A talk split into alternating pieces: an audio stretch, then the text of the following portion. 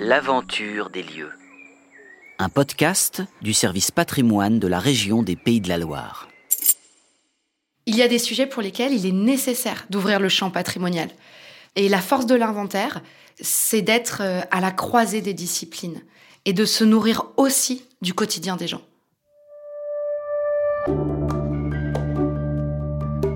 La fabrique des faubourgs du Mans.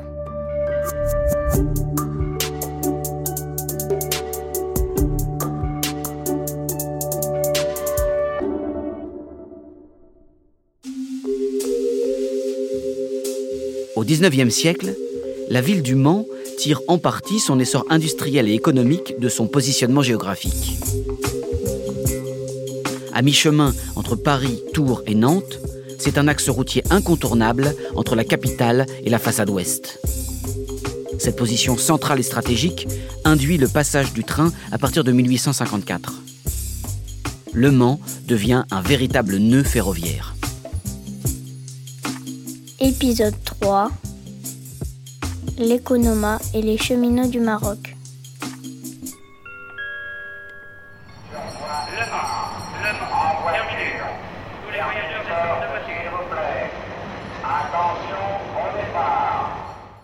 L'accroissement du transport ferroviaire entraîne la nécessité d'installer une gare de triage pour accueillir les trains de marchandises. Les wagons y sont démaillés, dispatchés et ajoutés à de nouveaux trains qui partent vers d'autres destinations en France. Les gares de triage sont les nœuds de voies ferrées où se rassemblent et où se séparent les courants du trafic. De leur équipement dépendent largement la durée et les prix de transport. Ce nouveau pôle d'activité étire la ville vers le sud. Il entraîne la construction d'habitations pour les cheminots qui y travaillent et qui vivent donc à proximité. C'est la naissance du quartier du Maroc.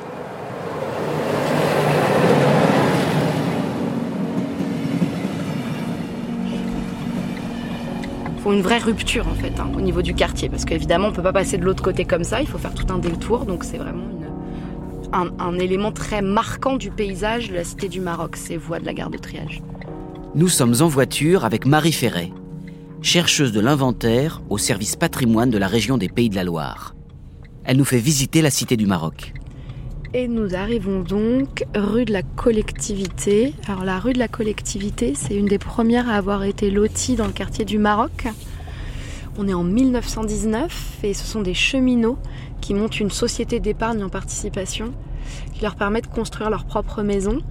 Elles sont toutes similaires de part et d'autre de la rue, alignées, c'est-à-dire que le jardin se trouve à l'arrière et elles ont pour particularité euh, l'utilisation d'un linteau métallique, c'est-à-dire une pièce en métal en partie supérieure des fenêtres et des, et des portes, entourée d'un décor de briques qui apporte du côté esthétique à ces maisons qui se ressemblent toutes et qui sont évidemment construites en série. Puis, à un petit kilomètre de la rue de la collectivité, Donc nous voici rue du Maine, où l'on trouve les maisons dites du camp d'État, qui sont construites en 1919 à l'initiative de la Compagnie des chemins de fer de l'Ouest pour les cheminots. Et ce sont les premières maisons de type cité-jardin réalisées dans le quartier du Maroc. Mais c'est quoi exactement une cité-jardin? C'est Benoît Pouvreau qui nous l'explique. Il est historien de l'architecture et chargé d'inventaire du patrimoine culturel pour le département de la Seine-Saint-Denis. Et il travaille sur les cités-jardins depuis de nombreuses années.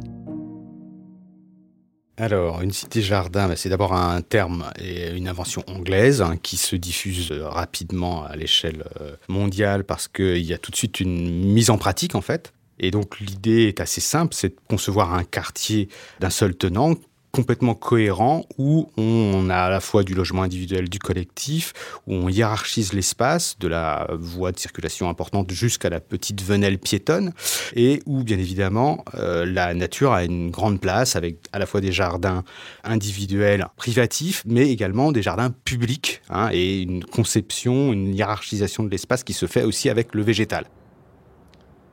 Là, on a une pensée urbaine qui se déploie, qui euh, offre euh, de la diversité, des ambiances et une, qualité de vie parce que voilà, tout a été pensé de façon un peu euh, harmonieuse et intelligente avec l'idée du collectif et du commun.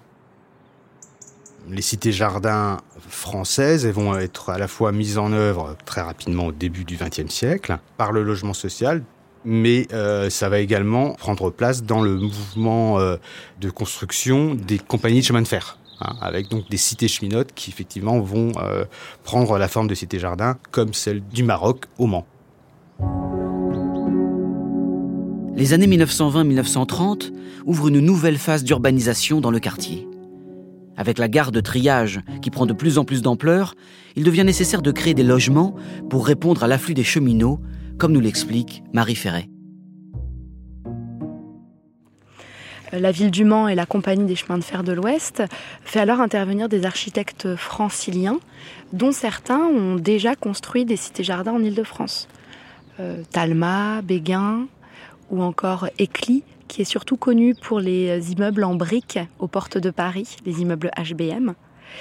Et ils aménagent la cité euh, du Maroc en reprenant justement les principes de la cité-jardin. Les maisons sont entourées d'un jardin, les clôtures sont très fines avec juste des poteaux béton euh, grillagés.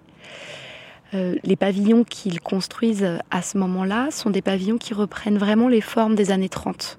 Par exemple, la façade principale et la façade pignon, c'est-à-dire triangulaire avec une toiture à très longs pans. Et puis ce sont des maisons doubles. Il faut savoir quand même que les cités-jardins, c'est plutôt dévolu à une classe populaire. Et de fait, bah, les maisons doubles, ça coûte moins cher à construire. On bâtit également dans le quartier deux écoles, un centre aéré, un gymnase, un stade ou encore un centre d'hygiène.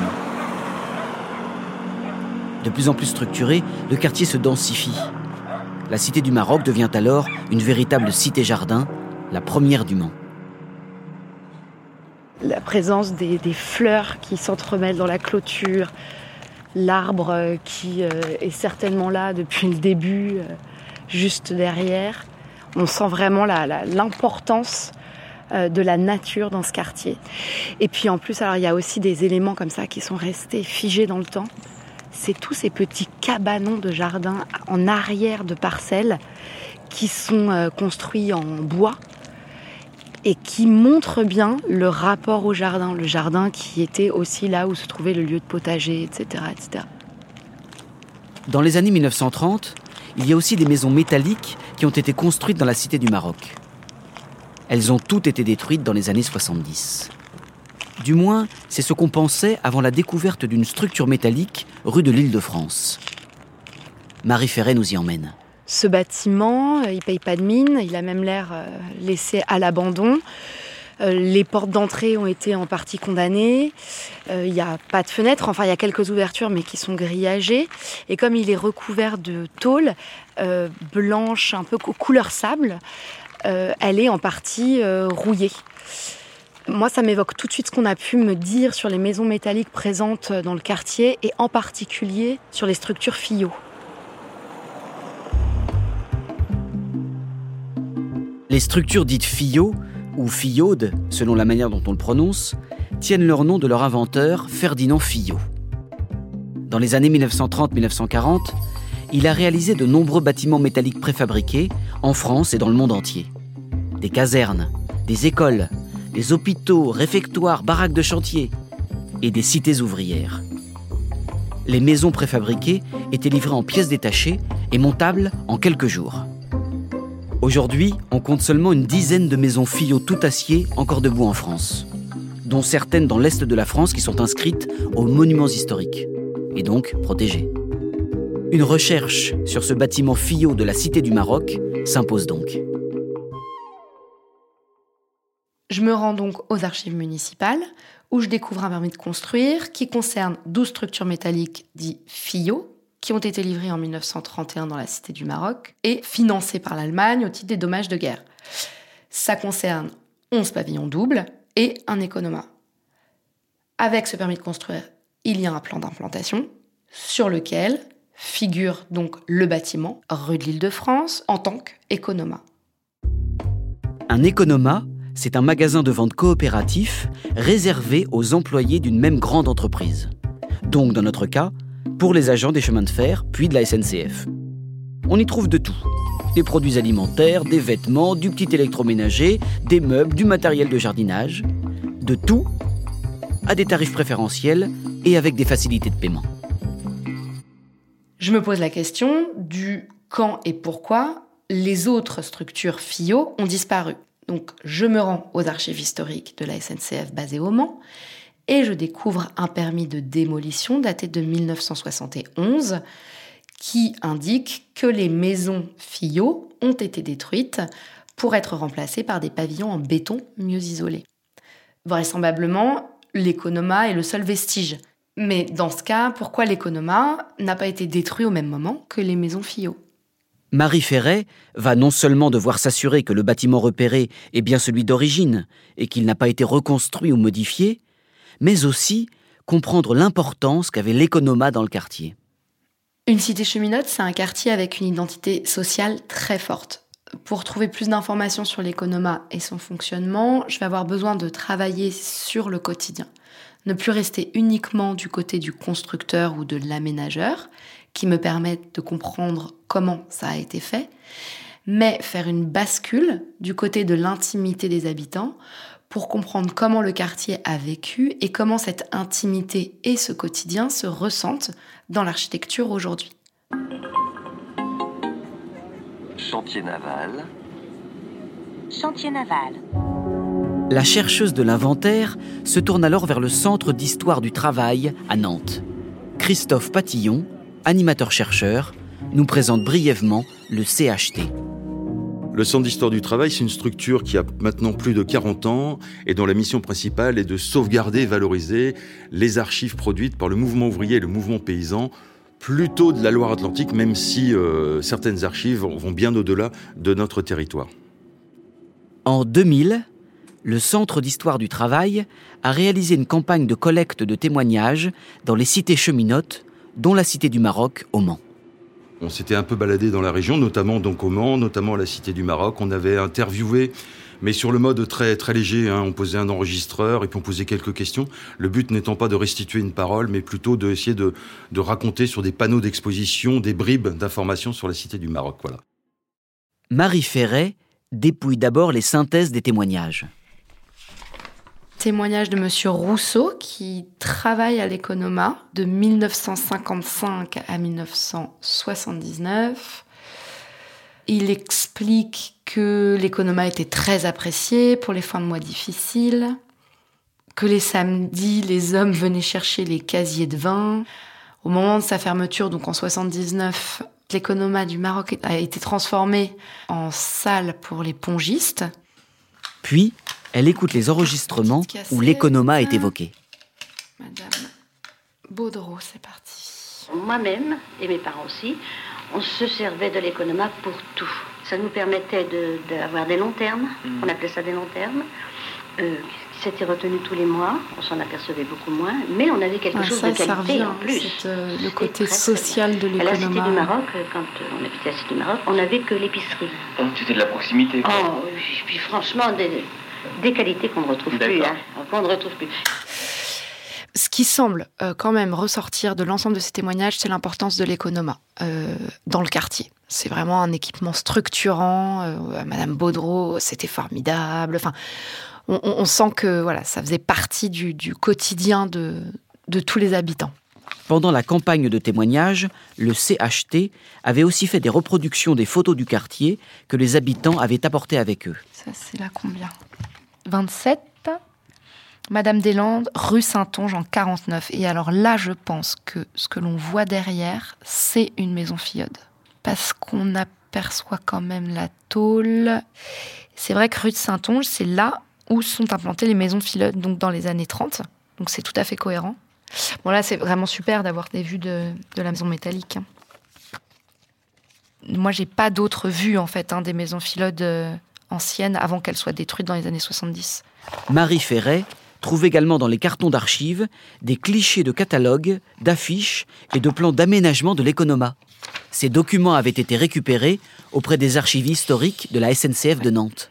L'économa a le plaisir de vous informer que le magasin situé 4 rue de l'Île de France, cité du Maroc, donc on a une vraie continuité en fait du bâti euh, entre les années 30 et 66. Euh, Donc, entièrement transformé, sera ouvert à la vente le vendredi 4 février 1966 à 8h30. Ce magasin est équipé en libre service. Vous y ferez donc vos achats dans une ambiance toute nouvelle, agréable et gaie. Donc il est modernisé quand même. Ces nouvelles installations permettent de vous présenter avec prix marqué une gamme importante d'articles.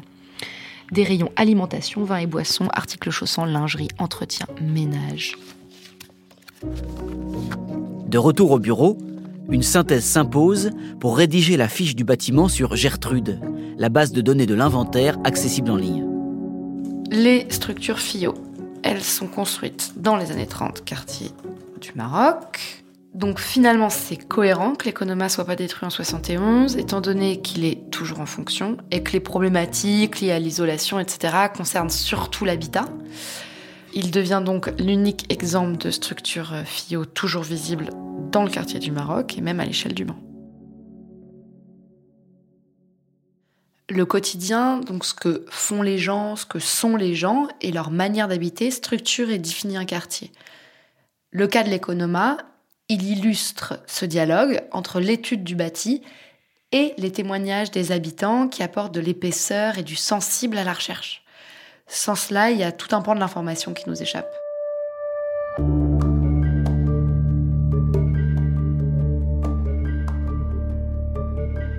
L'histoire du quartier du Maroc a été façonnée par la double identité de cité cheminote et de cité jardin, très appréciée des habitants. Gageons que les futurs travaux de réhabilitation du quartier sauront considérer cette particularité. L'inventaire, de par son travail de précision dans l'appréhension de l'histoire d'un quartier au plus près d'une mémoire patrimoniale, peut et doit aussi servir à ça.